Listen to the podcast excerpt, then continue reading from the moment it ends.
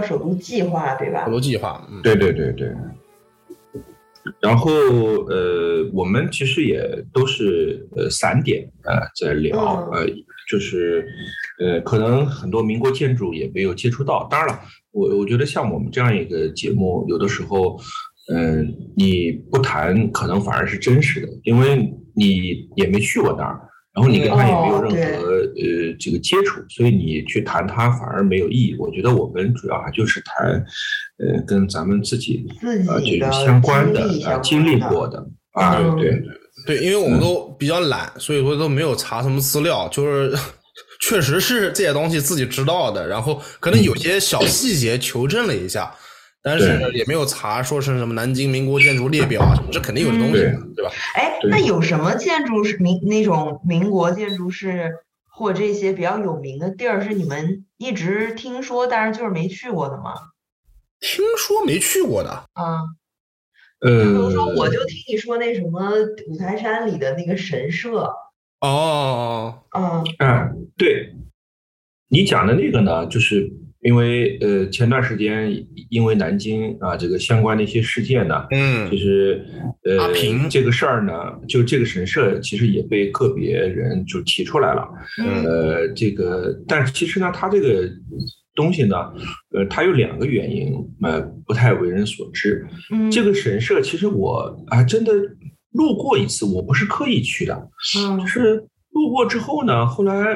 嗯，当时没有特别在意，因为当时不知道这个事儿。后来回来以后看书才知道这个，呃，是一个曾经的神社。嗯而当时看这个建筑的时候，当时确实觉得，呃，有点怪异，就是说这个建筑，呃，从外观上来看，对，从外观上来看，典型的嗯就是一个日式的神社。但是为什么会在这儿？当时也没细想，因为当时是我去五台山那边办个什么事儿，还是干什么的，所以后来是在呃相关的文献当中才知道有有这么一个东西。呃，你今天让我去，我也不知道在哪儿了，因为我没有呃就是刻意的去。哦，是是啊哦，呃，日语的神社就是什么一个庙的意思是吗？嗯，它祭奠的地方，对日本，它其实这样，日本它呃，它有一个神道教，呃，是他的一个自己的一个呃历史传教有点像咱们中国人呃比较本土的道教一样。他那个古代日本是神道教，那么这个神社呢，其实就是祭神的地方。其实就如果按照西语当中来讲的话，它其实是个 temple，就就是一个祭神的祭神的地方。但是呢，因为日本它那个神道教里边呢，它是一种比较朴素的早期的宗教，嗯所以它其实跟我们中国的很多早期的那个原始宗教差不多，就是它是比较杂，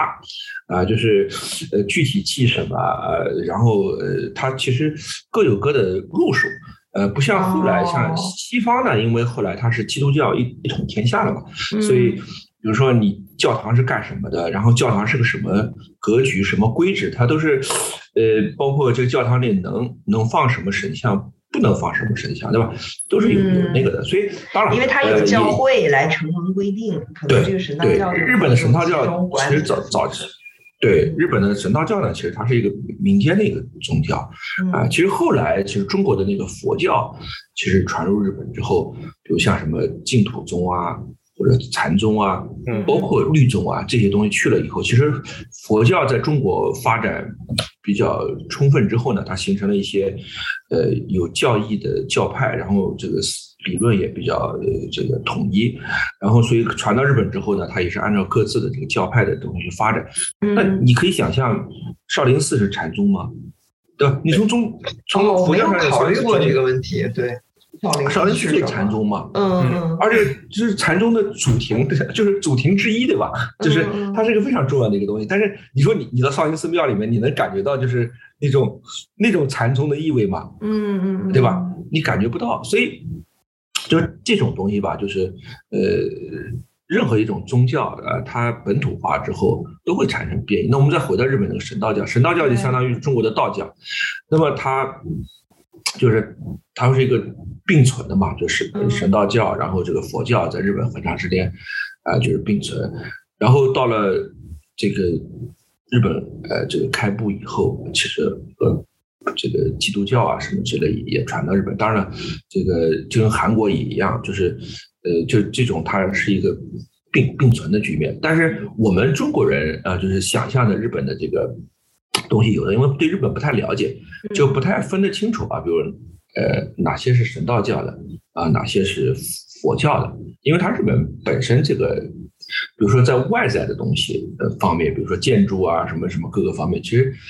就各种文化呃各种宗教之间都有呃相互的影响，就有点像你中国的这个道观，呃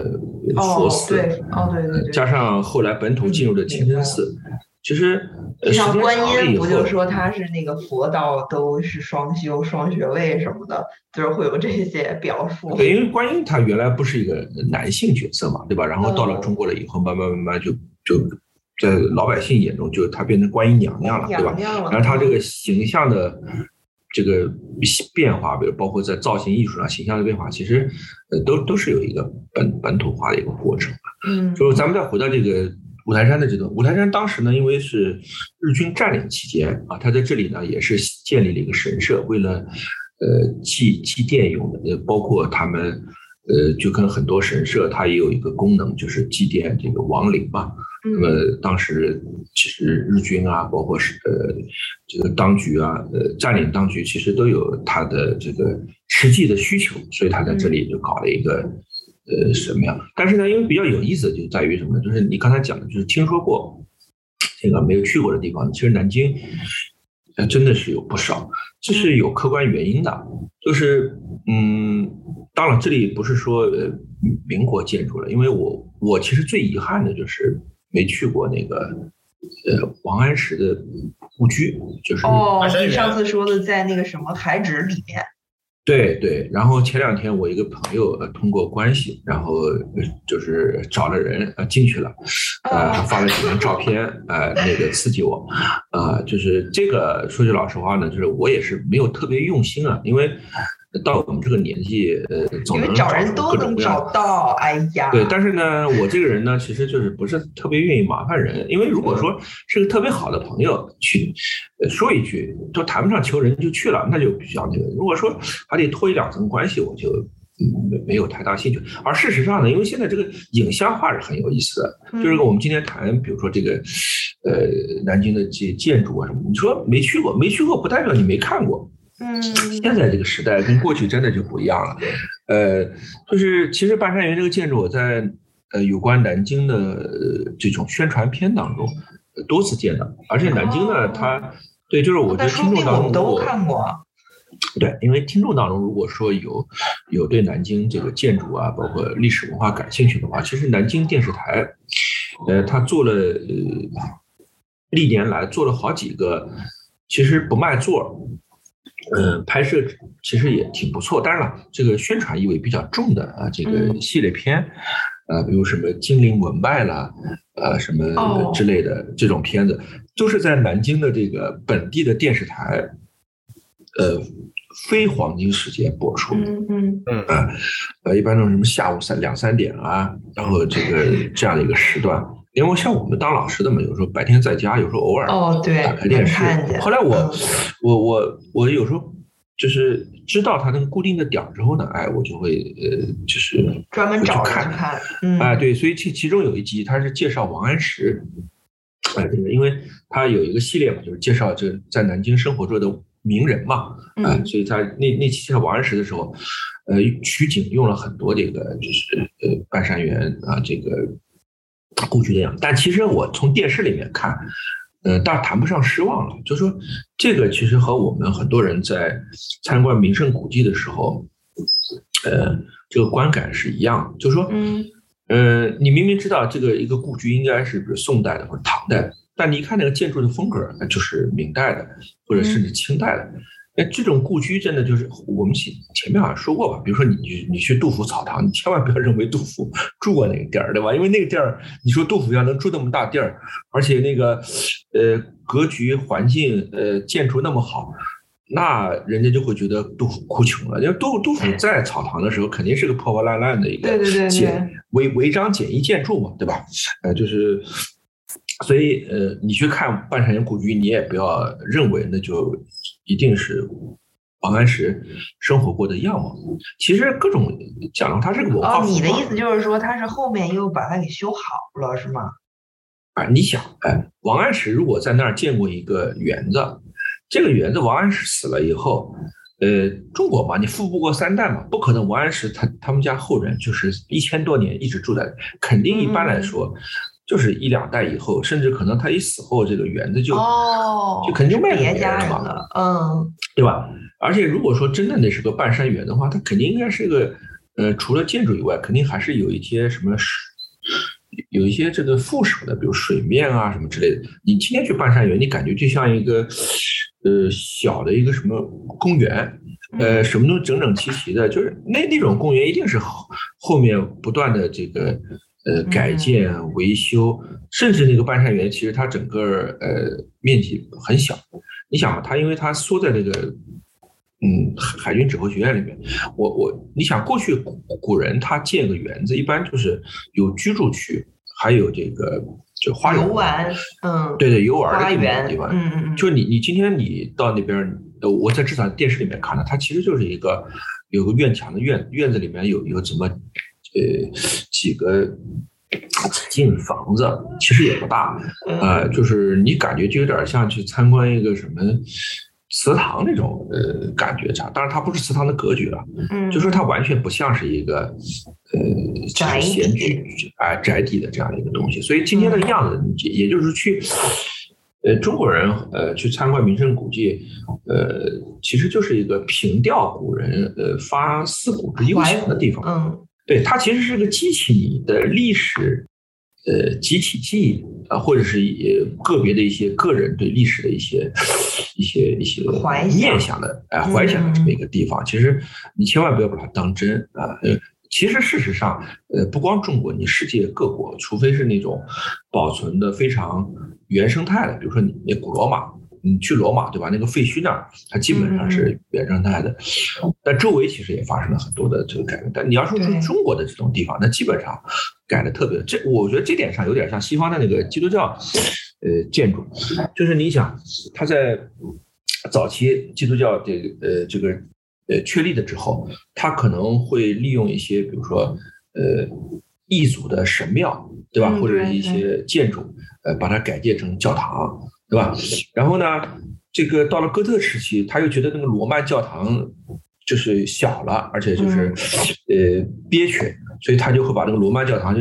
改造成一个哥特教堂。呃，有时候你你在德国的时候，你看很多教堂里面，它有一个角是罗曼式的，对吧？它保留罗曼式的样子，然后周围就是扩建成一个哥特式，对吧？嗯对，就这这种东西，我觉得就是拿它做比方嘛，就是说中国这个呃这种呃历史文化建筑，其实就差不多。就是其实你说说是宋代的一个东西，然后其实你看的是明代的风格。所以为什么当时那个梁思成，呃，这个林徽因他们后来去什么山西啊、河北啊这种地方考察，发现一个原生态的那个什么元代建筑，甚至是什么呃宋代的一个什么东西，唐代一个塔，那么兴奋的，就是那个东西是原生态的，就是因为他们搞建筑这个研究的人，他们知道那个建筑应当是什么样，然后再通过一些具体的，比如说实物的一些一些呃测定，对吧？比如说那个木头啊，包括什么呃这些夯土啊，比如说它可以做一些这个考古学方面的一些验证，大家发现哦，这是一个真的元代建筑，这么多年都没怎么弄过，就很激动，因为中国古代是土木建筑嘛。对对，因为今天我们聊聊聊建筑，其实我们从民国开始就其实就是砖混，然后这个呃到现在的话，基本上混凝土建筑了。像当然这个其实这个混凝土它到底能够存多久，对吧？其实这也是一个很大，就是我们可以想象，今天我们身边绝大部分的建筑，嗯可能在五十年、一百年以后都是要没有的，因为它这个混凝土本身，至少说，呃，在最新的混凝土之前的这个混凝土，它其实不能够呃，就是保存很久就保存很久的。这个和呃石石头的建筑是不一样的，所以中国的建筑哦本身它土木的这样的一种建筑风格决定了它不可能就是很长久。我们再回到这个呃神庙，这个神庙这个东西呢，其实呃当时为什么保留下来，其实呃具体内情我不太清楚。呃，就是它事实上呢就保留下，保留下来之后呢，后来因为我们呃这个现在这个爱国主义教育啊，包括这等等等等，这个这种东西其实它作为一个反面的这么一个啊呃一个东西，其实保存下来它是有，我觉得就嗯。呃有关方面是刻意的嗯啊，就是这个东西可能还真的是不能让绝大部分网友知道，嗯。如果让绝大部分网友知道的话，弄不好真的会掀起一个什么一场呃，一个什么东西啊，真的就是迫于压力，就他他可能还真得把它拆了什么之类的。所以这个东西呢，就是它是个两面性的东西啊，因为有些我们讲的就是这种纪念性的建筑，它绝大部分纪念性建筑是一个呃正面的啊，就是一个激励啊，嗯但是也有一些呃建筑呢，它是一个反面的这样的一个。讲历史的这样的一个提醒啊，嗯这个就像嗯，像那柏林那个威廉纪念大教堂，对吧？它就是就提醒德国老百姓，你看咱们当时被炸的那么惨，对吧？就是断壁残垣，那么这个教堂，这个就保留它断壁残垣的样子，让老德国老百姓知道啊，这个东西咱们自己曾经受过这个罪。要挨打，哎，不不是落后就要打，就是你侵略者对吧？侵略者啊，咱们中国这个可能是，但是其实这种中国的这种呃屈辱的这种纪念性建筑，其实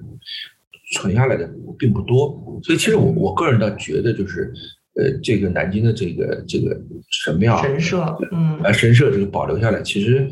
我觉得如果你从一个历史学家或者是一个真正呃有历史感的人来讲的话，这个建筑恰恰它是一个时时提醒啊，就有这样一段呃这个历史，呃，而且它这个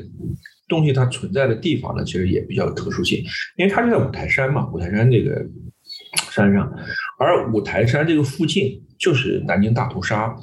呃，其中一个很比较集中的一个哦屠杀地点，因为南京大大屠杀当时其实也有几个比较集中的，比如那个我们昨天讲下关下关码头，呃，北关码头那边对吧？是大家都知道的，因为那个场面它比较有画面感。比如你想，呃，滔滔江水对吧？然后人死了以后，就是在那个浮尸江面对吧？然后血红的那种，那个其实五台山这个地方当时有很多那个。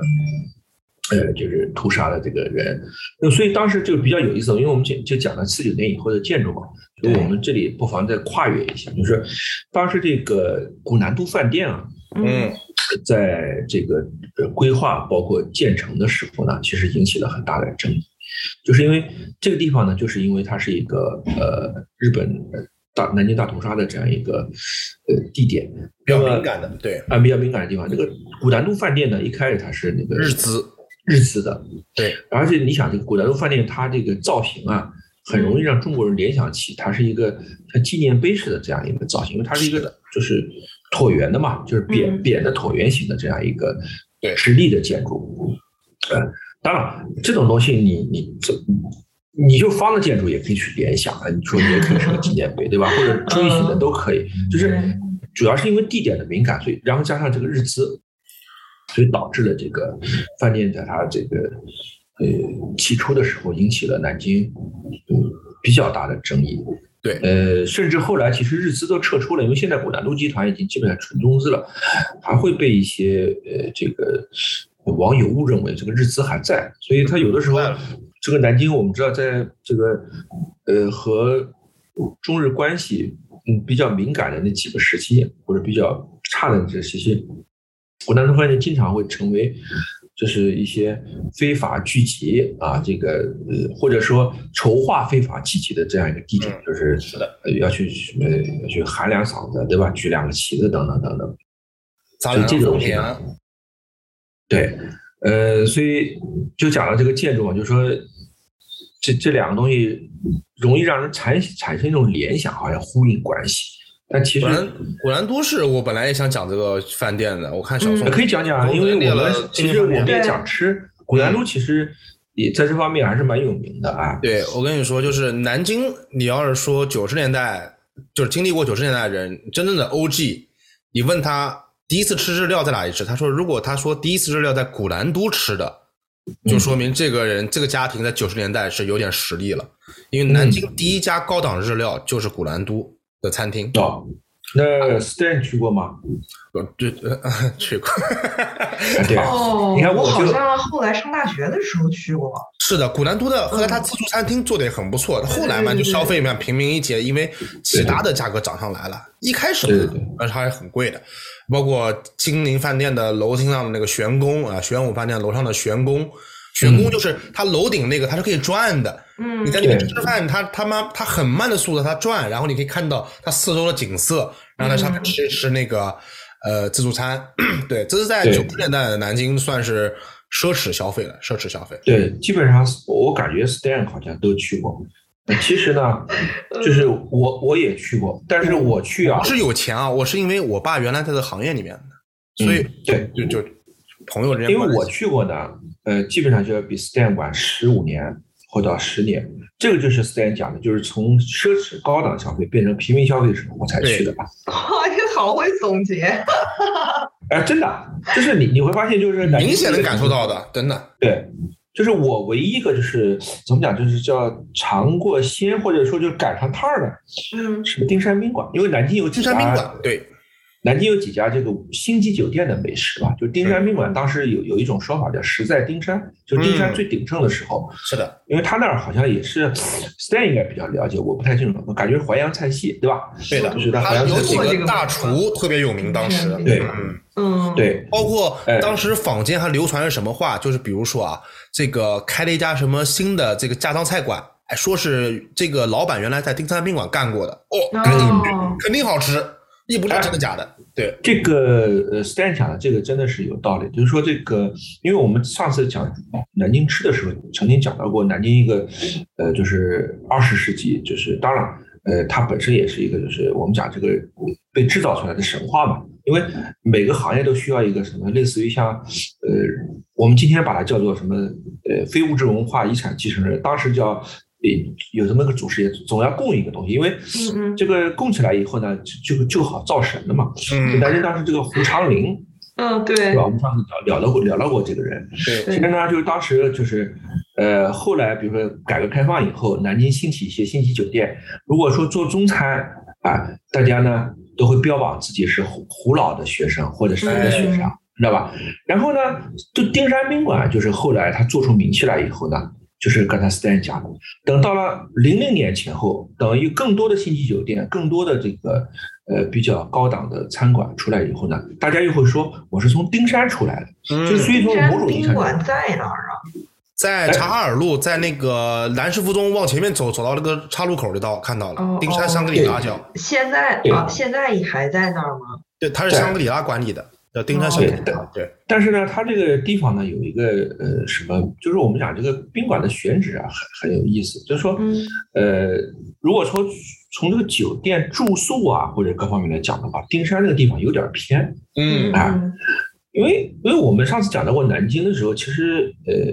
我我提到过一本书，就是这个呃叶兆言他。呃，写过一本《南京人》嘛，呃，当时 Stan 当时我们也聊到过，就是这个城北，呃，在二十世纪上半叶的时候，其实它是一个呃就是比较下层的人居住还是很的地方荒的那边是。哎，但是察哈尔乌这种地方，说句老实话，就是，呃，后来是因为四九年以后，因为种种原因，比如说一些呃国企啊，嗯或者一些呃这个，比如说军队啊，包括一些什么大型的单位搬去那边才慢慢慢慢，它改变了它人群居住的结构。是，呃，但是呢，它不是一个传统的一个商业餐饮的这这样一个地方，所以一般你要是搞经济店，所以当时你说金陵饭店它选址就是对的，新街口对吧？对商务中心，要不然的话就是像那个。呃呃，靠近那个鼓楼那边，或者靠近那个长江路那边，那是会务中心，那边有好几个，嗯对对吧？展览馆有这个会务中心、人民大会堂，对对吧？，对你主要靠点什么？对，你所以说金陵丁山宾馆当时还真的在南京啊，因为对本地人你知道吧？因为本地人也不可能去住宿，对吧？对，本地人他如果跟你这个宾馆有关系的话，肯定基本上是因为你的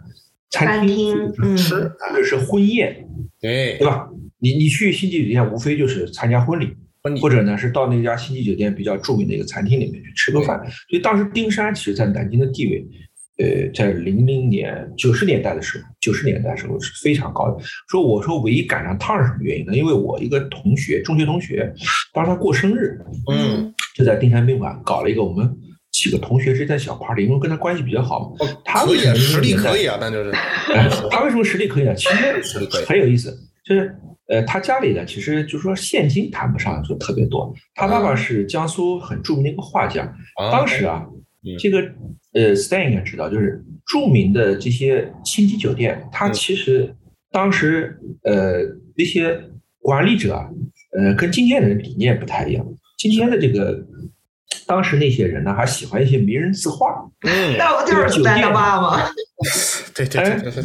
对 啊，就就是是那老个酒店里啊，啊、酒店里面啊、酒店里面大堂，对吧？呃，什么地方都要挂啊一幅，挂一些呃 挂一个很，比如就是篇幅很大的这个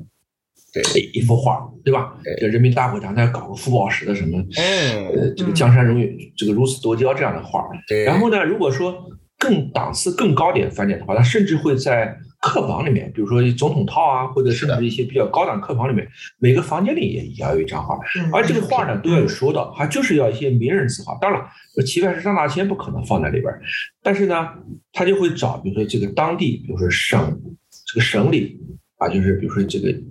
国家一级或者二级这个画师。那么这些画家呢，就是他们当时跟饭店的这个交易这真的叫这个吗？一级画师，二级画师，对啊，都是有评级的呀，对他是职称嘛，不显好。都是有职称的，现在也有啊，对啊。然后，如果工艺美术叫什么国家级工艺美术大师等等，对连厨师都是国家级的，都有，对吧吧？？剪头发都有，都有国家级的理但发师什么之类的。画师感觉就是只是啊不不叫画师，他好像嗯叫什么？反他他应该就可能不叫画师这名，他叫什么？反正有有这么一个嗯东西不。纠结这个，嗯，那么那找小高老师来聊，小高老师这这行里面，对，小高老师懂哎这个，那么讲到这个饭店跟他们这个关系什么呢？就是，呃，八十年代、九十年代的时候啊，当时中国的这些画家，呃呃，其实还是生活比较呃清贫。那嗯么，即便呢，他们当时已经小有名气，比如一幅画能卖个一两千的时候，其实中间因为这个画呢，可能是通过画廊卖啊，或者通过单位这个东西，其实他们只其实拿到的只是其中一部分。嗯而且当时市场化程度低，对市场化程度低。然后呢，这个所以家里这个住住宅啊也比较憋着。像我我记得我我那同学家里面，他当时家里有小二室一厅，嗯，所以这个对于很多画家来讲，其实有个很大的问题，就是他没有办法开，摆不开啊，做那个大画。就当时呢，就是体制内的画，体制内的画家有个好处，就是他单位啊。可以去单位，画院有画室，他有那个，画室，但是你在画室里面干私活儿总会不好吧？对吧对对，没错，而且那个单位里面画室也不是你一个人专用的，是的，这个也不是每个画家都能有一个而且文人啊好面子，他们对他们不对爱去，对，而且呢，很多创作啊，哎，有时候你要想，就很多创作其实他在单位里面人来人往，他他没法创作，你知道吧？所以就是很多画家呢，就是当时饭店里面看准了这个呢，就跟画家谈，哎，你到我饭店来，来帮我做这个画儿，然后呢，我给你提供一个空间，嗯啊嗯足够大啊，比如说你要画那个什么呃这个几米长的画，我我有这个空间啊。是的，你要画那个画小幅的画的话，就他给画家一个包间，就这个一个套间或者一个什么啊一个场地，你有你就是食宿都可以在这个饭店，然后你每天你都可以吃饭店吃馆子都没问题。然后你只要比如说这一个月里帮我交几张画出来就行了。对，有的哦就是现在流行的概念叫 artist in 没有 artist 嗯。in residence，啊，对。，OK，哦，住所艺术家，对，但是呢，它是这样的，就是两种模式，一种是名气特别大的画家，嗯。你要到刘海粟这级别的话，你饭店请他宋文治包吃包住，你还得给他南宋来这种，对，你还得给他钱，就说这个画你还得照钱买。嗯嗯，但是这个呃名气不大的画家呢，当时你知道这个饭店一个晚上可能五星级酒店一个晚上的住宿费，可能就是他实际上工资的一个月一个月工资一半儿，他觉得就他这很个值，那就是他是这样的，就是说，呃，我谈好了，比如说我呃这我在这儿住一个月，给你四张画，然后呃包食宿，嗯这个我就是咱们就相当于一个交易。但事实上的这个画家，这一个月创作不止四幅画，嗯他利用这个地方，他自己也可以干自己的画。干私活哎，对，就是我我我利用这个地方，我我我创作一些作品，这地方没有人，而且没有人打扰啊，就相当于是对，吧？一个一个很很安静的创作空间。然后嗯正好我你跟你饭店约定，我这一个月给你十张画，就交出去以后，然后我自己呢也画几张画，我就带回家了。嗯这个也是一个很很好的方式。所以当时呢，这个我的同学，因为他爸爸在这个里面画画画画，呃，是其其实呢就是把这个费用在里面 in 估计 residence，对，可能这个费用呢就就打在里边，因为像几个小小屁孩儿，对吧？你就就算哦，吃一桌，搞的吗？他就跟饭店商量，说我我女儿今天过生日，哎，对呀人家你要那这个跟经理人生日蛮谈巧的，正好在这段时间里，所以那顿饭呢时间里也行嗯，做个对，就那顿饭，当时确实啊就是像我这个在当时来讲还没有美食或者这个概念的时候，就当时你你就会觉得很惊艳。因为首先，比如说你很多菜，它不是家常菜的一种做法，嗯做的很精致，对吧？就是你从来没见过盘子里东西可以做成这样，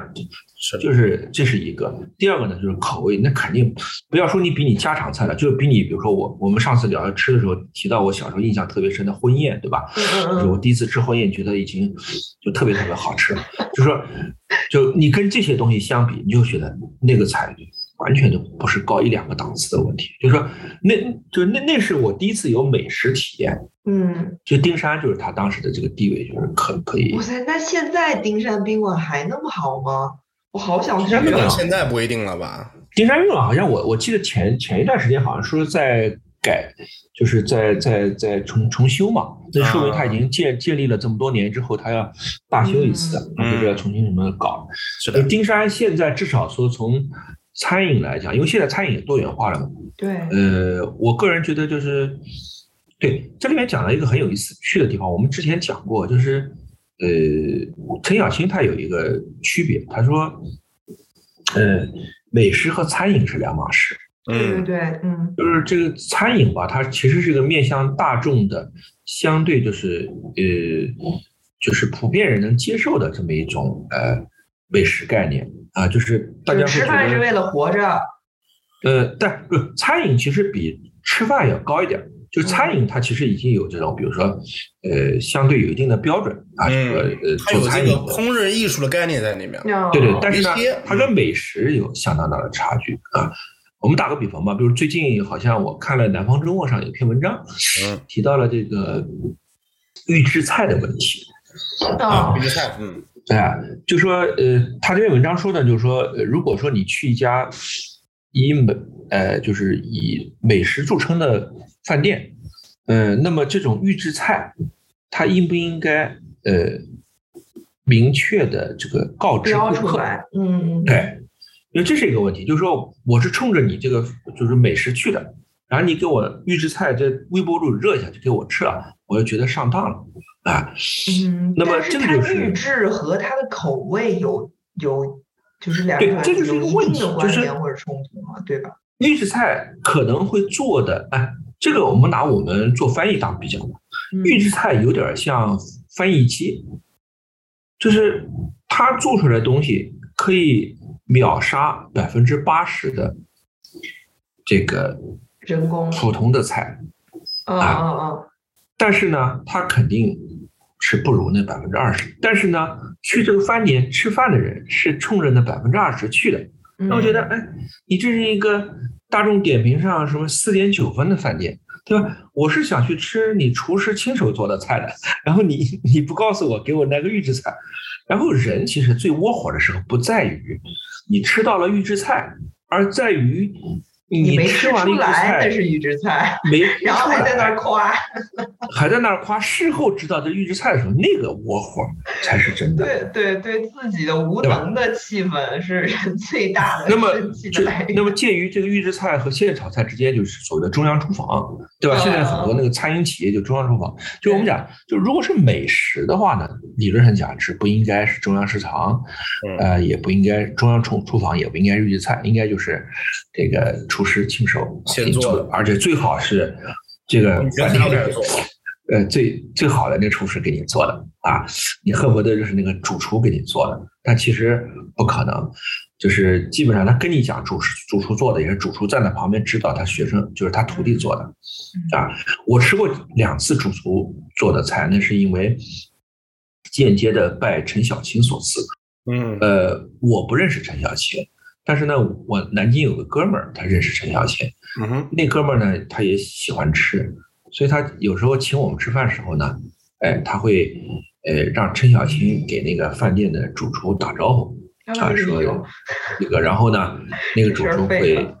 嗯，哎亲自会自己出来做一做菜，嗯，他他会那个不但是今天出来，有点像那个欧式的厨师，吃饭过程当中，那个主厨还会出来跟你聊两句，啊握个手，聊两句话，嗯，聊天，问一问，啊，对，那个我我因为我们这儿不涉及广告嘛，我就不说那个是哪个饭店了，就是那个也是南京做淮扬菜当下就是最有名的，就是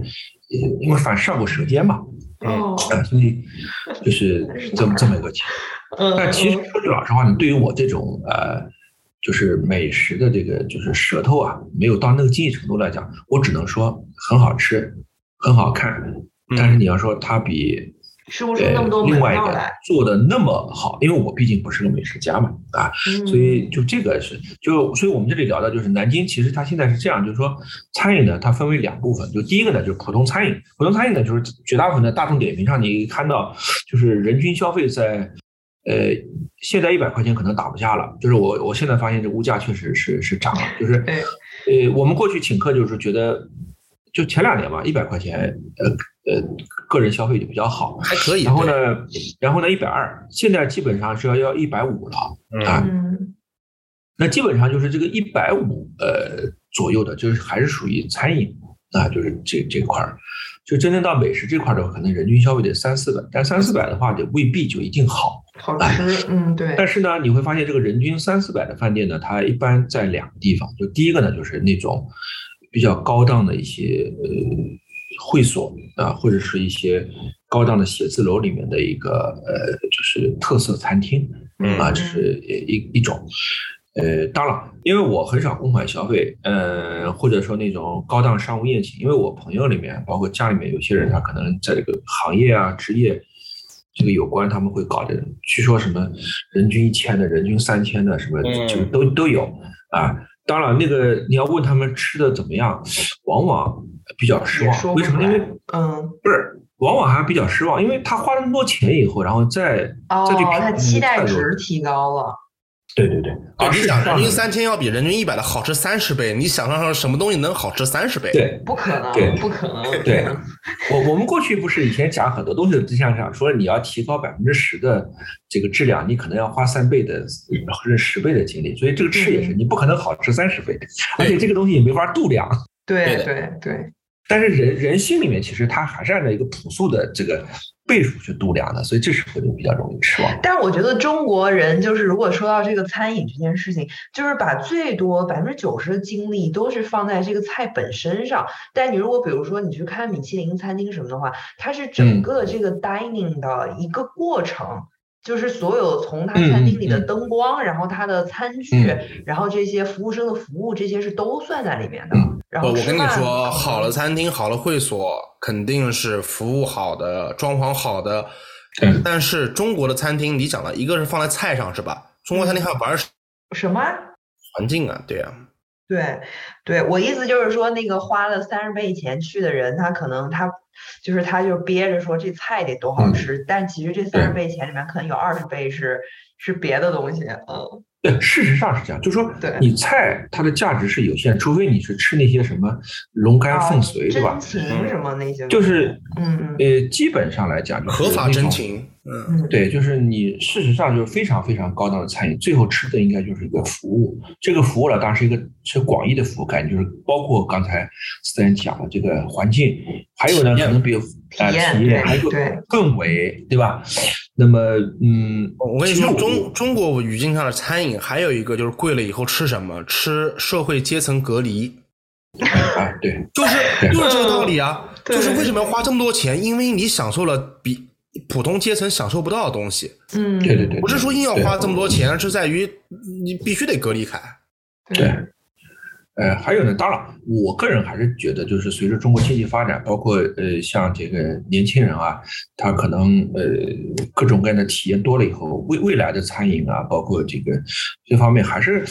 有国际化的，就是包括这种呃你讲的米其林这种调调的东西，应该中国会越来越多，尤其在这个一线城市，你像上海对上就海对有一些对有一些，嗯。因为因为我我我很早就有这个体验，就上海人他还是就是这方面比比较呃在意啊，就是他同样比如说我花三百块钱一个人，他如果觉得我三百块钱请你吃一个大餐的话，其实吃的不太好，他会花三百块钱请你喝个咖啡，嗯。就是这是我我在上海见过好几次，就是他会觉得我花三百块钱那个咖啡馆那个肯定星级酒店的嘛，就是各方面都比较好，他会觉得嗯。这这是体现我呃，就是其实不是说我待客做好，这也是体哦现他个人的这个对。这个星级酒店咖啡馆这个事儿，好九十年代呀，我觉得我已经我已经好久没有什么啊，这个相当于相当于约会送人家 LV 的卡包嘛，就送一个对对最大的牌子里面最便宜的对对 对，道理 是一样的。对，嗯，你你讲的这个，嗯，喝咖啡我，因为我说句老实话，嗯，因为消费习惯决定了，我不太可能去那个星级酒店去喝咖啡。但是有下次我请有两次，你去，师傅。没没没，呃，我我呢是因为被别人请过几次，所以我我大概就是呃知道是怎么回事儿，甚至我还有一次呃在那儿喝过所谓下午茶，那个真的就是呃很没有意思的一个东西，就是 啊，真的，对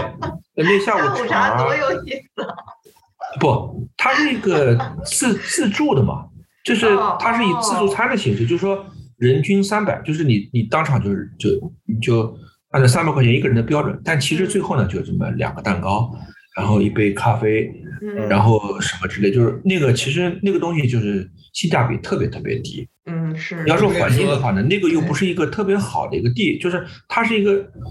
呃在 lobby 给名媛团购拍照用的。不是不是，嗯都都是小年轻去的，大哥们再有钱都不去。我跟你说，你去看南京有几家茶楼，嗯楼下都是大哥们的什么什么玛莎拉蒂和这个宾利。玛莎拉蒂，嗯嗯，大哥不爱去星级宾馆，大哥就爱去茶楼，又能抽烟，又能打牌，又能喝茶，江是舒服的，你知有江道吗？湖气的地方，嗯。不喜欢去那些什么下午茶，没意思。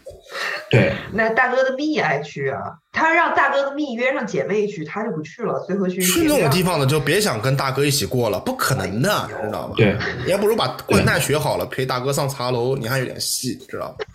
对，就是这个怎么讲呢？就是那个地方，我可能就是一些呃呃，比如说类似于像相亲啊或者什么之类的，哎，这个嗯这种场，这种这种就是双方又不太熟，但是呢又想显示一下自己的实力，对吧？然后呢，在那种方面，你你知道吗？因为他这个按照本雅明讲，他是个光晕嘛，就是打个比方，比如我我我穿上西装，对吧？嗯，我跟你在茶楼里面，就我本身的光晕啊就差很多。但如果我穿上西装，我坐在那个怎么写呀？就是光晕啊，黑楼。就是就是哦对对，嗯，就是就呃就是哦，这是明讲叫本雅 aura 明说的，嗯，对 aura 嘛，aura 的就是它的 aura，aura，对对对 aura 对 aura，aura，这牛逼牛逼牛逼，对对对，这是这是这个词，这是拉丁语拉丁语。我差点以为是 arc，小宋，我来跟你说一下，aura，你知道艺术里面指什么东西吗？就是你看那个基督教绘画里面，圣人后面永远是头上顶着大大金盘子，盘圆盘，那就叫 aura，那就是光晕。对，就是你你你你呃，你同样的一个穿着，你在不同地方出现，就是你你的光晕就不一样。就比如你去相亲，你肯定想把最好的一面展示给对方，所以那肯定就是新酒店比那个。所以前两天，呃，我看到网上有个小视频特别有意思，他就讲说，呃，相亲嘛，就是女方提出说要去吃吃海底捞，男方说我们就去个咖啡馆吧，哎，其实这里边有两层意思，这第一个呢，就吃海底捞，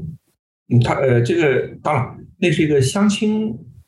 博主啊，就是他做的一个小视频。他说这个男方的想法是什么？男方的想法说，男方跟女方相亲第一面就是看脸。嗯啊，你去吃火锅看个脸和吃咖啡看个脸，吃咖啡看脸看的是不同的脸。火锅上有蒸汽，它有那个光学的折射，对，还有衍射。不是最关键什么？就是它里面有一个他没说出来的，用喝咖啡看脸便宜嘛？吃火锅看脸贵呀，但海底捞也还行，嗯。那不不一定不一定，看你去哪一家咖啡店，可能有就我觉得那姑娘是挺咖啡刺客。不是，我就跟你讲，就相亲去喝咖啡，不会去星级店喝下午茶，就是去星巴克什么的。去星巴克，甚至比星巴克稍微安静一点的一个地方，对吧？嗯。就是花个两百块钱。汉口路上小咖啡馆，那那那真花就一两百块钱够了。一两百块钱，然后呢，他主要就是他就是看你一眼吧。所以你看德国的这个，德国也有相亲，就是相亲。而且我觉得相亲他选喝咖啡，就是因为他们俩还根本没有到能坐下来吃一顿饭的情谊。因为咖啡是我跟你说，可暖的喝起来。我跟你说，咖就是海底捞比咖啡馆有点好处，就是咖啡馆都贼暗，光线不好看不清楚。海底捞贼亮，我觉得这种不一样的地方。哎，你发现吗？这相亲没有坐在咖啡馆暗的地方，坐在靠窗呢。嗯，谈恋真的谈恋爱了才那个呢，才坐的暗的地方呢。对，那个相亲的都是坐在那个呃靠窗的地方，看得清楚啊，日光下面啊，所以他就说这个一个成本的问题，就是说，呃，他他就说，当然那个节目是一个女博主讲，就是说男的就就就喜欢呃漂亮的啊，就是他的意思就是说，就言下之意就是男的就是个好色的动物。那不应该是看你的光晕啊，看你的光晕，对对对。对，他是说什么呢？就是说你这个，呃，看你的气。对，后来我我我我想了一下，就我我曾经就是看过呃德国的一些就是关于相亲类的一些，不是不是相亲节目，是纪录片儿，就是讲德国的婚恋的这个纪录片。我发现差不多，他一般是这样，就是说一般都是在咖啡馆、嗯，清酒吧这样的地方就是见面。见了面以后，如果那个男的对女的或者女的对男的有意思的话。他们会约着去吃晚饭，啊，就是正式的 dating。其实这个也就是中西方 dating 文化，这个有挺多可以聊的。中国呢，因为什么？中国很其实他吃饭，北美这边也会。北美这边一般是下午去喝一个，你看美国很多的那个影视剧里面都有这样子，他下午去喝一个咖啡，或者是在啤酒馆里面随便去喝一杯。对。然后谈的比较好的话，正好到五六点了，男的会问你下面还有时间吗？对，下面有时间的话，我们就吃点东西。嗯，对，这个女的都是背着有时间去的，但是呢，她如果对男的不感兴趣，她就会说没时间。嗯，她不好意思，我下面还有约，那我们改天再见。对，这个其实就是一个大家心知肚明的这么个策略。中国相亲呢，有个不太一样的地方，就中国相亲很多时候介绍人去，然后呢，包括是呃，对，这时候呢，介绍人去的时候，他一般就直接就安排饭局了，因为你们俩不说话嘛，就是他们介绍人之间还可以聊天儿。对吧？甚至介绍人跟这个男方或者女方本身也认识，他会这个在那儿撺掇着两个人在那儿凑合，是这么一个文化。所以有的时候中国的相亲呢，有很多时候是人多的话就是吃饭比较好。嗯，对。但其实呢，如果两个人啊，就是比如说通过这个这个相亲的这个机构的，他一般是下午吃，一般就是喝喝咖啡啊，这种这种比较好。对。啊，我们就聊聊跑题儿了，我们再回去，就是因为我 完全完全没有聊建筑。那我们再聊回星级酒店。对对对对，我们干脆就把这星级酒店聊一聊，就是南京，就是呃，改革开放以后，就因为我们俩都是基本上改革开放以后就是成，就是有有一些记忆。想说那个，想说那个古兰都，古兰都这个饭店吧，我最惊讶的就是在于它这个名字特别好。我给你解释一下这个名字里面几层含义啊。嗯，好。首先。古南都这名字很容易理解吧？对吧？南京是六朝古都，古都是朝都会嗯，古南都，对吧？呃，嗯，这名字取得很好。古南都的英文名你知道叫什么吗？Glado 对，叫 Grand 嗯，叫 Grand Hotel，英语也说得通，叫大酒店，非常气派。对对，大酒店然后然后是日资的，所以说这个就念成 Glando Hotel，对对，就就跟古兰都的名字很像。这个有三层含义，简直是巅峰造极、登峰造极，你知道吗？嗯，这应该有高人，这个绝对是高人。呃高人支招的，应该是，嗯，你想想看，又有国际上的那个，又又又又有国际化，中方也满意，日方也满意，嗯，全满意。对这个具体呢，我们不太清楚。就是当时这个日资进来的时候，它这个是一个什么样的日资？是一个日本的酒店，呃，酒店集集团团呢？好像不是还是个协会，还是呃是个协会啊？对，嗯嗯，嗯，所以当时呢，后来因为那不会是像什么满洲铁路局那种情报机构吧？这就是建国以后的事情了，啊还有满洲情报局，这什么东西？对，而且也没有满洲情报局，那个叫满铁。啊，满铁满铁，对，嗯，对，当然，呃，满满铁它是一套情报系统，那个日本那个军方有一套情报系统，其实所以当时在日本的时候，这个满铁和军方情报系统之间是个相互竞争的关系。对，没啊错没错，嗯，经常去告状去，对我哎，我们回到这个饭店，就是这古南都对吧？当时是一个就是比较，还有刚才我们讲的丁山，哎、嗯是呃比较，还有金陵饭店不得不说啊，对吧？金陵饭店这个在南京当时是个大事儿，因为金陵饭店这个建立之后，它是中国第一高的建筑啊。哦，这个，嗯，过去就是我外公他经常说，这个有好多人就是这个金陵饭店建好以后，大家不都去看嘛？对，有好多人就是仰着头把帽子都掉地上了是的，是的，没见过那么高的，对，啊、就是当时那个叫我们南京人过去不叫金陵饭店，叫三十七层楼啊，三十七层大楼对对，啊，嗯，就是所以印象特别，就是你为什么能记住三十七层？就当时来讲，这这个了不得的一件事儿啊，金陵饭店的是那个建筑呢，是肯定是非常棒的，非常顶级的。它是哪家事务所做的呢？是它是一家那时候在香港，它它那时候在是一个香港的事务所，但其实是英国的英国的公司，嗯，叫 PNT，叫 Palmer and Turner。这个公司呢、是古兰都大概是八十八十年代八零年前后吧，就是开业的金陵饭店，呃，不不不对对，金陵饭店，我对不起，我还是在嗯。古兰都店没出呢。那个，呃，金陵饭店它是八零年前后建的，这英国这家在香港的这家公司，这家公司呢原来在上海，嗯，这家公司呢是四九年以后重返大陆的第一个项目，就是古兰都。这家公司饭店，啊，对，金陵饭店，金陵饭店，嗯，我先把金陵饭店说三遍。饭店的对，然后这家公司呢，原来是上海的，在上海就是在四九年以前，这家公司有多辉煌呢？半个外滩是他建的，嗯，哦，外滩这边还那边？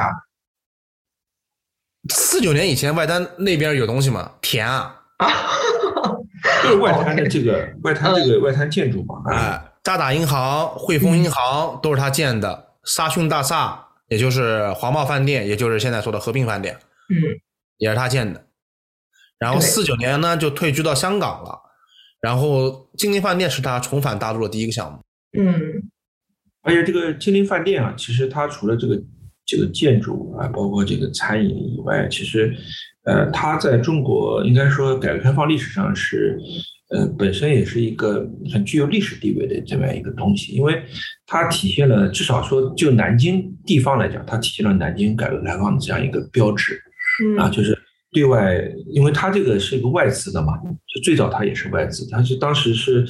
呃有一个，就是当时人们有传说，它因为这种东西都有点像那种，就是呃新加坡富商，对新加坡富商的商，，嗯，呃被传承就是早年间在这个地方呃擦皮鞋的，哦，好哦哦呃哦，其实就是一个呃比较典型的故事，就是一个中国人，然后呢去闯南闯闯南洋，对吧？在新加坡、马来西亚这边、大马那边发达了，发达以后啊，改革开放回来投资，其实就这么一个故事。当时呢，据说就是他说他他的这个呃情怀呢，就是说我我出钱，啊，这边搞个饭店，搞完以后呢，哪天你们这个中国啊，这个政府啊，你们有钱把它买回来了，我就把这个饭店的这个所有权转交给你们，啊，我退出。啊，就他就当时是没有说，而事实上后来的结果呢，就是呃，现在就我们买回来了。啊，买回来全资的嘛，啊，全资的，所以现在就是我们自己在经营。因为我有一个小学同学，嗯嗯呃，大学毕业以后就在那边从那个大堂经理开始做起，慢慢现现在已经做到他们的高层了嘛。当然，后来我们也没有什么太多联系，就知道这么个事儿。就金陵饭店给我一个感觉是什么呢？有有几个感受啊？就第一个，当时最高嘛，就是你在外边看就是这样的。第二个呢，就是呃，我曾经在里面呃。那个咖啡馆就是别人请我喝过一次咖啡，当时就觉得贵，这是我当时第二个经历，哎，就是，呃，第第三次经历呢，就是我同学在里面，呃，办婚礼，当时那个同学家里面就是，呃，比较就是家境很好啊，当时因为是跨国婚姻嘛，可能也是为了向那个。就是男方啊，显示一下，嗯，啊，就表表现一下他在南京家里面，在南京还是比较有有有有有地位的，比较可以的。就对，因为当时是什么概念呢？就是当时我一个月的工资是不到呃八百块钱吧。当时是几十啊？呃，零零年左右吧，零年大概八百八百八八八八百多块钱一个月工资可能。当时呢，他那桌，呃，据说啊，当时那桌据说可能就五千以上。就当时我们红包包了多少？红包我们包的是，我记得可能也是四百到八百吧，我记不太清楚了。反正当时就说那个红包包出去，基本上一个月工资或者半个月工资的那个那个意思。四百八百。当然，嗯，不是，我当时印象中应该没有八百，因为当时我们就我我们感觉我们红包一桌。也就凑了他半半半桌，就是其实上还是半桌是我们请的，哎，所以这个，但是那桌那个婚宴，说句老实话呢，就是跟所有的婚宴一样，就是虽然也不错，但是呢，他那个菜，比如说那个，就是啊，不热乎，就温上的，嗯，哎，就温温吞吞。但是东西呢，就是确实都是一些当时比较或者当时我记得还有什么类似鱼翅，因为当时也没有禁止嘛，就类似这种东西啊。呃，这是我第三个。后来呢，我就就有有段时间，因为我我是客串，当时那个省市政府那个德语翻译不知道什么原因缺，后来呢我就去给他们。不知道什么原因缺？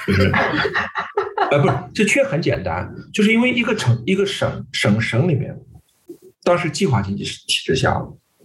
就一个省里面，他可能外办有，比如有一个某个语种的翻译，嗯，这个语种的翻译呢。因为他小语种嘛，他可能就一个人就够了。嗯，然后呢，这个这个人如果说他呃，比如因为那个呃省市以及外办，他们也需要到国外去进修嘛。他们往往进修的方式就是到驻外领使领馆去当外交官。哦，那是借调的外交官，他不是外交部的，相当于他是从省市借调的。所以你你可能到法兰克福总领馆，你前面坐在你面前的那个什么领事，可能就原来某省的什么外办的一个什么科长啊，就大概是这样。对的。那么包括现在现在外交体就是外交这个人员体系里面有一些，你看这个五十多岁的，你看他以前的简历啊，他都是某个大学外语系出来。嗯嗯，对，他有的就是借调的嘛，借调啊就是。对，那么他这个人一旦去了以后呢，这个他可能这边就没有了，就没有发现。还有一种情况呢，就是说，呃，这个人已经当了处长，级别到一定程度之后呢，他有的时候可能业务有点荒疏了，嗯，跟他让他啊，让他直接，啊，直接去做的又不行了啊，所以呢，种种原因吧，呃，我我那两年，我觉得南京市政府包括省政府。呃，这个当时也是通过我老师介绍我去给他们客串做一些翻译，当时也给一些省市领导做过翻译。那呃，当时我记得就我不点名了，因为这这个不太好。就当时的一些省长啊、省委书记啊、人大主任啊，他们当时宴请啊，都是在金陵饭店。所以我后来我知道，金陵饭店当时是就省一级的啊高，就是涉外宴请的一个定点。啊，就在金陵饭店。嗯，因为金陵饭店呢，它它比较方便，就就等于这其实这个接待级别的只有他是吧？嗯，至少省一级的，就是他是嗯是在那儿省外办，就是他们呢，当时因为他那边有一个会客厅，就是你可以直接在那儿会客，会完客以后，然后就在旁边的那个餐厅里面吃饭。所以我是去吃过那个，就是呃金陵饭店里金饭店里的，嗯。就是那种西式呃的呃这个餐桌礼仪，但中餐的这种菜，因为它其实就是一条长条桌嘛，呃，中方和外方各坐一边儿，然后呢，就是嗯，跟跟你在电视里面看那种就是国外的那种西式宴席一样，但是上来菜呢，呃，都是中餐，但是它是一份一份的，就跟西式一样的，就是拿刀叉分餐制，嗯。啊分餐制。然后呢，我我因为我我我记得当时有一个呃省省领导，呃是我见过的就是最和蔼的一个省领导，因为嗯。平常像我们这种翻译，他有的时候他省领导有时候搞不清楚，呃，你你是省外办的翻译还是你借调的翻译？嗯嗯嗯。他就会觉得，如果如果你是省外办的这种他们自己的翻译的话，他其实，呃，他们不再放在眼里，就是说他们会觉得你是他们的办事员嘛，手下干活的，嗯对手下干活的。呃，那个领导呢，他比较细心，他会问我，哎，那个，呃，这个谁谁谁，呃，这个你你是哪哪儿的？后来我跟他讲，我是，对我我说我是这个啊，他说，哦呦，老师啊，那我得喊你老师啊。哎，我说哦不敢当，不敢当，就那个老那个他，哎，但是他后来真的是喊我老师，那时候我才二十多岁嘛，嗯，他每次都喊我呃什么老师，嗯我搞得我邢不好意思，对，然后呢，吃饭的时候，那个领导特别好，他说，哎，他说这个我少说话，因为这个按照外事翻译的话，就是我是替，呃，我是中译外嘛，对吧？嗯那个老外有带个翻译，他外译中嘛，就各各翻各的。他跟我说，哎，哦。哦他，说你是把领导的话翻译成对对对，因为这是正式外交场合，都是翻自己的，把自己的语言翻成外语。是的，后来领导说：“哎，我等会儿吃饭的时候少说话，你多吃，啊，让他多说话，让那个翻译让呃让他去那个吃不着可以多吃点 啊。这个很少，哎，就很少有领导这样就是体贴的，就大部分领导就是夸夸其谈，因为尤其当时我们改革开放之后啊，我们其实招商引资的这个嗯心理特别迫切，嗯所以我感总体感觉来讲，就是我们中方领导话特别多，因为嗯一方面就宣传这个省省市的这个发展成就，嗯另一方面呢，也希望能够多介绍一些这个情况，希望外外商来。所以基本上在这种场合当中，中方的话比外方多，但那个领导是就在这点上特别体贴。嗯，然后所以那我每次给他做翻译的时候呢，呃，我就能实知就知道吃的是什么。嗯给别的领导做翻译就不知道吃什么，甚至有很多人吃不上。就你感觉那个菜在里面分，它分餐制嘛，那个菜在你面前放了，放一下，然后下一道来的时候它就端走了。对嗯，所以跟那个领导呢，我是吃了几道就这种就是比较有有印象的菜。呃，其实我当时有个印象就是说那个中菜西做嘛，就是他吃螃蟹的时候是把螃蟹里边所有的这个东西全部都蟹肉全部给弄出来以后，就放在那个蟹壳上，嗯，然后呢，弄一些拌料。其实那个东西它很好吃，就是我讲的很好，就很方便，嗯就拿个勺吃，拿个勺就是快就是直接快一下，然后就基本上那那个螃蟹一一只螃蟹基本上就你你最快一秒钟就可能吃完。嗯就是它那个里边就有这种中菜，呃，就是西做的这种东西，这个应该是它的一个特色。我当时记得就是相当长一段时间，呃，金陵饭店的那个行政总厨是德国人。嗯啊，就你别看这德国人，他特别有意思，就是德国人，德国餐饮在世界上不是很有名，对，但德国的行政主厨在世界上很有名。世界上很多饭店的行政主厨是德国人，还是搞了一个统筹规划、时间管理。对统筹规划对，没错，嗯因为行政总厨是管理岗，他不是个厨师，他得管厨房的。嗯嗯，呃，所以当时记得那个迪拜的那个七星级酒店吧，嗯。政就是他的好像第一个行政主厨也是德国人，包括很多那个就是国外那个游轮，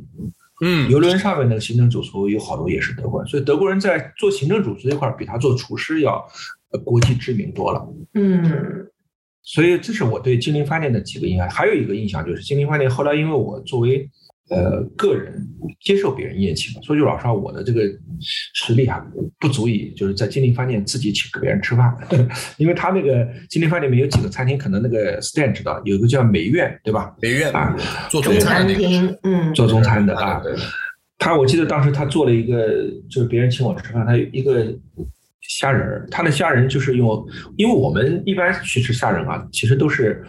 呃，不是河虾，呃，是呃海虾啊或者是什么对虾，呃，它挤出来的那个肥肥的虾仁。它的梅苑呢有一道菜就是炒虾仁的，它是用那个河虾挤出来虾仁，那是一个功夫菜。因为你要把那个很小的河虾把那个虾仁挤出来，然后还要炒一个菜，那个那我记得那那个虾仁可能将近四百块钱一份吧，哦有，其实也就是拿勺，可能每一桌上每个人是舀一勺，可能就那个菜就没有了嗯啊。其实你要说有多好吃那，我感觉那天吃的感觉也也也一般，但是，后来我就是他那个厨他厨师啊，呃，他有的时候厨师有的时候那个服务员会出来。然后问你这桌菜你哪个满意不满意？后来我们提出，我们说这个虾仁儿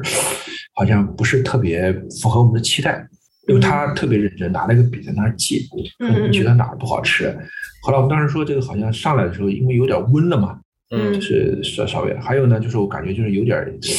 就是油腻啊，它一，然后呢，包括他给你讲解我们这个菜怎么做的，就是呃，后来有几次也是的，就是说好像你每次去吃饭，他那个服务员都来给你回馈，在这上面我感觉到，就是金陵饭店他那个嗯，就刚才讲服务，他服务确实很好，就是。呃，有很多饭店他也会服务员出来，呃，给你问，你感觉他有的时候问的就是心不在焉，嗯嗯嗯，或者走走过场，啊，或者有有的是辩解式的啊，就是啊你跟他说不好吧，他跟你讲哎呀，就是什么原因。嗯他我你你有点感觉金陵饭店他那个呃，我我去很诚恳次啊，嗯，态度很诚恳，然后确实就是呃问的很细，然后这个呃他说这个态度很诚，还有一个呢就是就是平常上菜各方面说他那个呃确实他的管理非常好，就是他的服务质量很好，就是嗯很很让你很舒服，对，嗯很舒服。他不是说一个简单的说话客气啊什么之类的啊，就是他这点上，就是你能感觉到一个高档酒店它它在管理方面，就是他对员工的这个要求。因为我我我的同学我不讲他做大堂经理嘛，嗯。呃，我我当年去做那个就是外事翻译的时候，有好几次是他就是在前台接待，就是想来就是他是作为 lobby 的这个呃这个这个就是很多事情，哎，我说怎么在那儿碰见老同学了，跟他聊了几句，你会发现就是在他身上你感觉那种气质，就你和他以前以前做同学时候不一样，包括他的谈吐啊各方面，就是整体就金陵饭店，哪怕门口那个一个拎包的人，就他，所以这个我觉得是金陵饭店在南京呃经久不衰的一个呃很重要的原因，就是它整体的服务它甚至在全国都是一个经久不衰的品牌，它不仅是在嗯。嗯，而且它它了不起在什么地方？因为国内现在很多的酒店是外方管理，就是金陵饭店是一个很少的一个中方管理能管理的这么好的，所以金陵饭店据说它也成为南京的一些酒店就是管理的一个黄埔军校。嗯哦比如说你金陵饭店出去的一个人到另外一个酒店啊、他在那边就就可以去那个，就这这点上，我觉得还是呃蛮蛮厉害的。我这再讲一个跟金陵饭店有关的故事，就但金陵饭店当时作为南京为数不多的，甚至当时还是唯一的一个高档的星级酒店的时候，当时就是呃我们讲当时的贵嘛，嗯在什么地方？就当时南京金陵饭店刚建成的时候啊，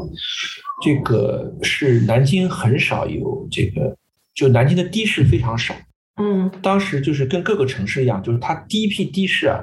都是个体司机。嗯但今天来讲的话就了不得了，就是出租司机有自己的牌照的，是的，这个 stay 应该知道，有自己的那那车，有自己的牌照，当时那是多以前，嗯，很就当时就是这个第一批出租司机最愿意挣的钱，就是把人从火车站送到金陵饭店。对，嗯，你想那火车站，南京那个玄武湖那个老火车站，你这几天打的知道，中央路对吧？一条一下来很很好走，当时车也不多，开个十分钟就到金陵饭店。你知道多少钱吗？哦，就是他喊的喊的一口价是吧？对，两百块钱。两百块钱，八十年代初两百块钱是什么概念？而且不仅是钱，很有可能还是外汇券。对，就当时能，因为这个什么，当时能入住金陵饭店的，嗯就一定是非常有实力的人。嗯，所以那个那个出对于出租司机来讲，他特别愿意去金陵饭店，因为那个两百块钱是那个概念，真的就是当时是一个人一个月的工资，甚至高于很多人一个月的工资。嗯因为八十年代初还有很多人的工资也不过才一百块钱不到，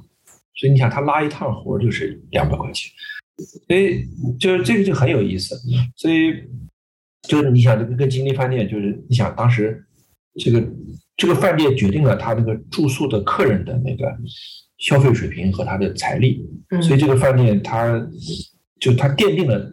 南京金陵饭店在南京的这样一个一个一个地位啊，就是而且它的到今今天为止也是个核心区啊，对地段，嗯。而且它现在还搞了那个商务中，就是二期，二期我没去过，然后一期呢，因为它下面有一个，就刚才讲的一个餐馆，还有自助餐，有时候我我我会带朋友或者带自己家里面，有时候会去吃自助餐，叫那个自助餐厅大概呃要比一般的自助餐厅稍微贵个几十块钱，但是呢，它品种比较多，也是一个家人啊聚会，其实性价比比较高的地方，因为你你去吃那个所谓梅苑。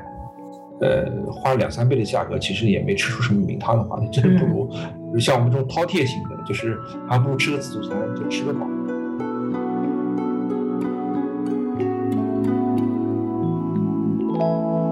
想念化成月光的容，像一片雨雨如云雾中。你是一抹秋意浓绕在心头，卷走哀愁。中秋如夜星潮云涌，放一盏天灯，微光清澈。你是晚霞一缕红，在海上，轻浮乡愁。